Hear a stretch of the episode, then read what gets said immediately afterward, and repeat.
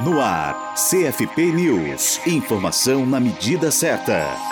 Foi arquivado no Senado Federal o projeto conhecido como o Novo Ato Médico, que estava em consulta pública e era considerado danoso pelo Conselho Federal de Psicologia, o CFP. Para o conselheiro Rogério Oliveira, a retirada pela autora é uma vitória da mobilização contra a proposta, que ampliava o alcance das práticas privativas da medicina, restringindo assim as prerrogativas legais do exercício das demais profissões regulamentadas na área de saúde.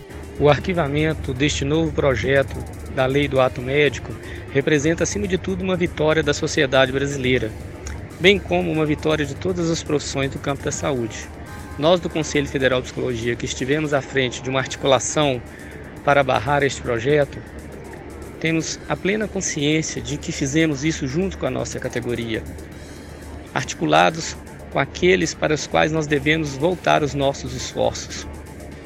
Este arquivamento representa uma vitória de toda a nossa categoria profissional, de todos os profissionais da psicologia.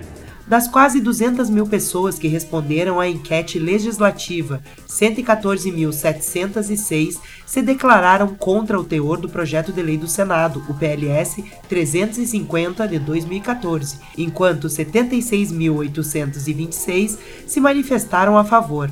A proposição de autoria da senadora Lúcia Vânia, do PSB de Goiás, inclui entre as práticas exclusivas dos médicos a formulação do diagnóstico nosológico e respectiva prescrição terapêutica. Outra atividade exclusiva da categoria seria a direção de serviços médicos. A aprovação alteraria a Lei 12.842 de 2013, também chamada de Lei do Ato Médico. Diante da possibilidade de votação do PLS, Rogério Oliveira criticou a tentativa de retomar os dispositivos que, como resultado da mobilização da sociedade civil no passado recente, já haviam sido alvo de veto da presidente Dilma Rousseff, mantido pelo Congresso Nacional.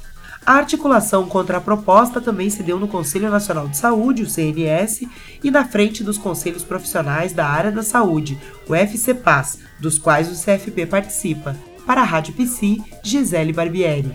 Rádio Psi. Conectada em você. Conectada na psicologia.